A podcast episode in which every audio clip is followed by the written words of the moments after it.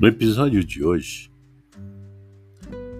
eu vou contar para vocês uma história muito emocionante das medicinas mais poderosas que todos nós conhecemos. É uma história da Paula Frota, uma jovem de 35 anos, que se viu diante do maior medo de todas as mães e assim, sem se identificar com o arquétipo de vítima, descobriu sua medicina.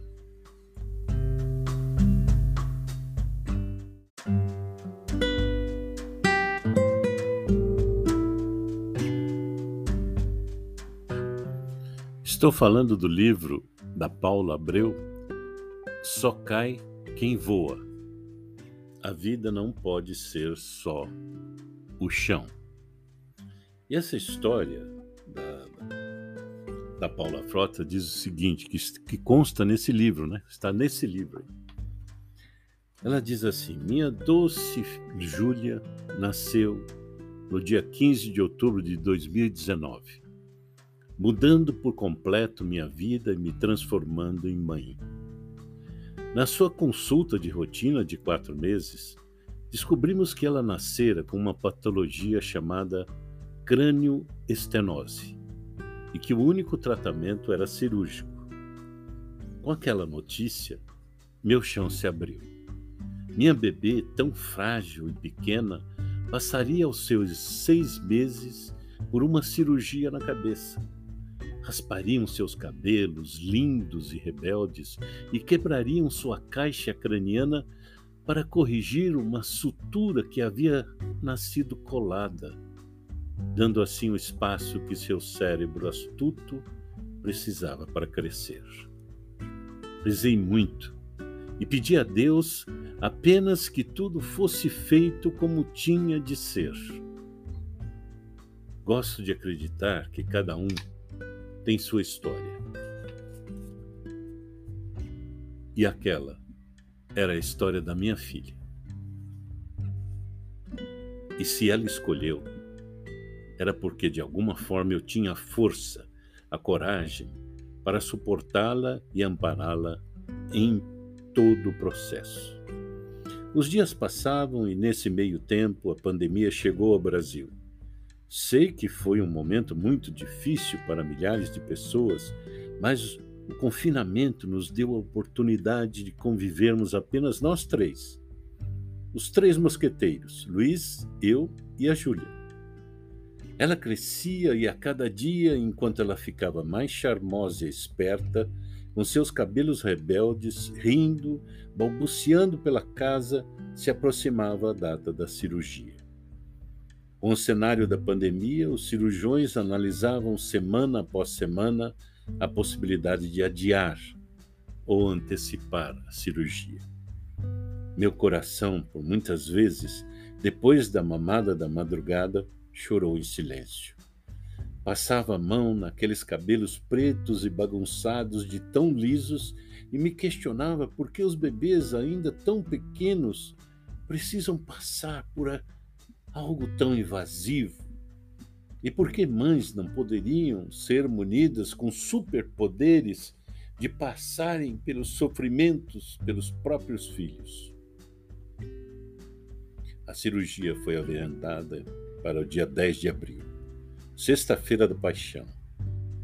Passamos a semana inteira correndo com exames, organizando tudo e curtindo ao máximo nossa Júlia Brincávamos, dançávamos. Eu a colocava para dormir cantando, sempre com muita calma, paciência e paz. Conversando e explicando tudo para ela. Quando ela dormia, depois da mamada da noite, eu ainda permanecia com ela nos braços por mais uns instantes e ficava ali admirando-a, acariciando-a e conversando com ela.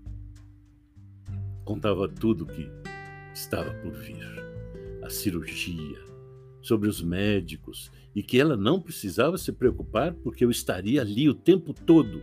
Falava que tudo ficaria bem e o quanto eu a amava. No dia 10 de abril, deixei minha filha na mesa de cirurgia. Vi ali sua última risada banguela para os médicos, seus últimos sons emitidos ao conversar com a chupeta que ela segurava antes que a anestesiassem no meu colo. Cantei baixinho no seu ouvido. Sussurrei que a amava. Passei a mão nos seus cabelos que logo seriam raspados.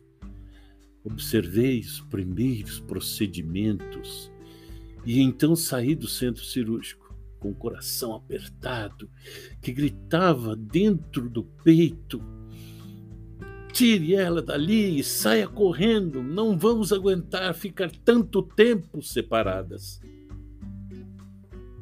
Seria a primeira vez. Depois que descobri que estava grávida, que ficaria mais de uma hora longe do meu bebê mas segui firme, confiante, pois ela estava nas mãos de médicos excelentes e era o melhor para ela.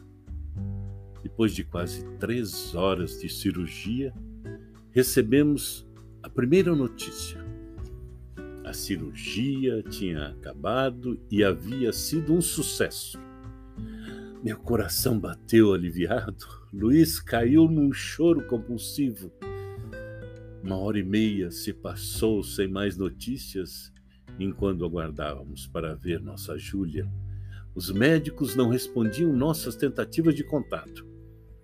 Até que nos chamaram para o centro cirúrgico novamente, subi feliz e correndo aos quatro andares de escada, acreditando que meu bebê havia acordado e me solicitava.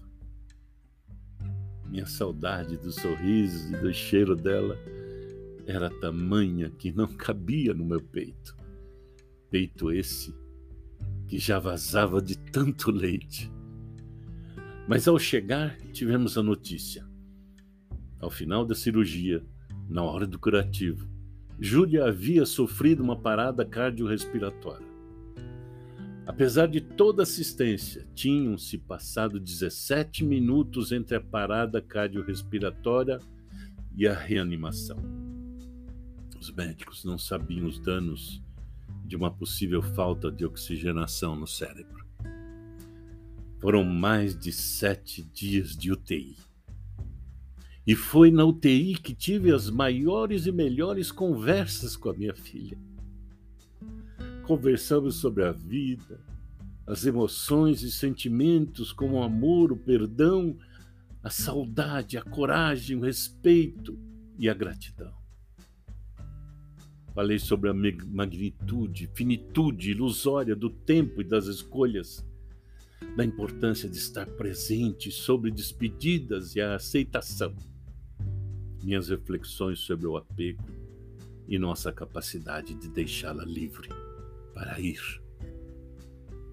Ali, a segurei no colo, cantei para ela e pouco a pouco vi minha filha escolher regressar ao céu com todo o meu amor e gratidão por tudo e todos, mas principalmente por ela, por ter me escolhido e ter me dado o privilégio de tê-la conhecido, ter podido cuidar dela e amá-la tão intensamente. Como mãe, dei-lhe minha bênção e expliquei que estava tudo bem, que ficaríamos bem, eu continuaria sendo mais e melhor por ela e para ela, como sempre e que se tivesse chegado o tempo dela, ela poderia ir sem medo. Nós, mamãe e papai, entendimos que aquele era seu tempo. E para nós só importavam sua felicidade e sua paz.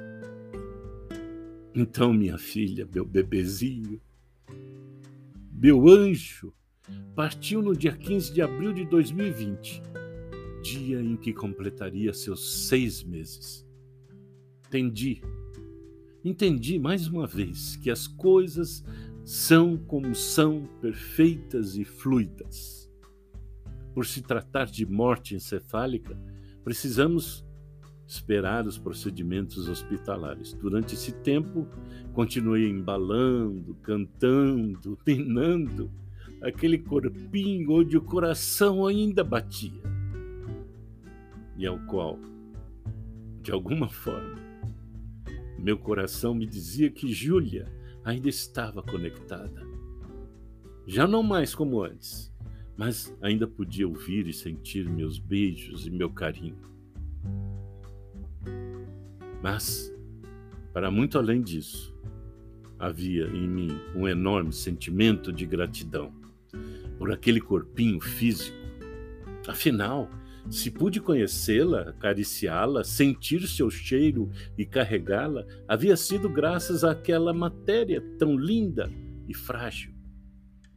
Fomos liberados para desligar os aparelhos no dia 17 de abril.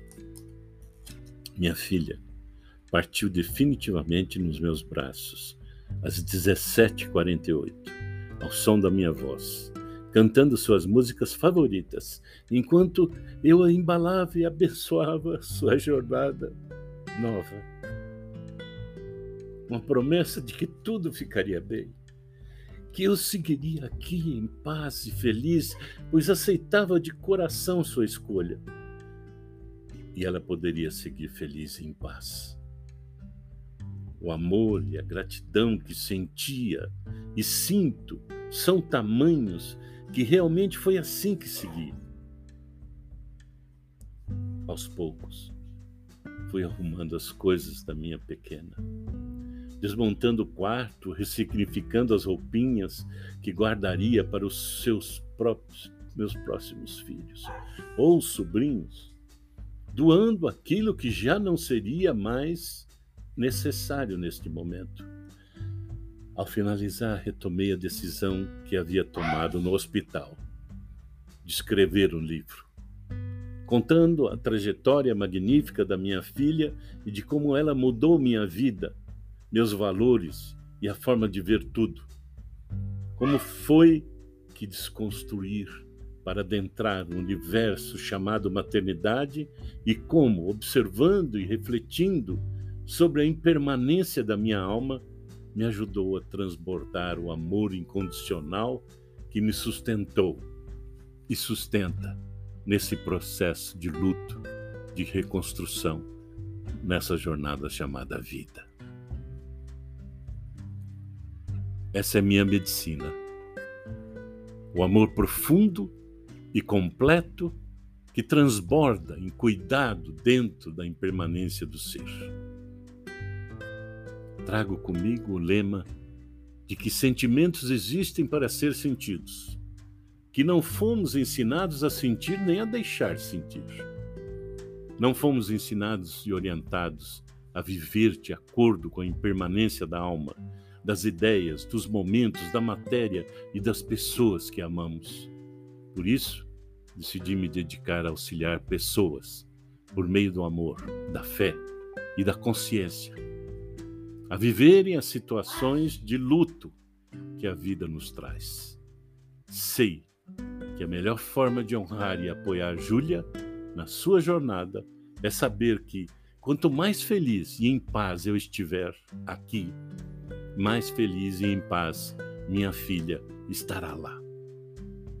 Pois é isso que desejamos para as nossas pessoas favoritas no mundo. Paula Frota.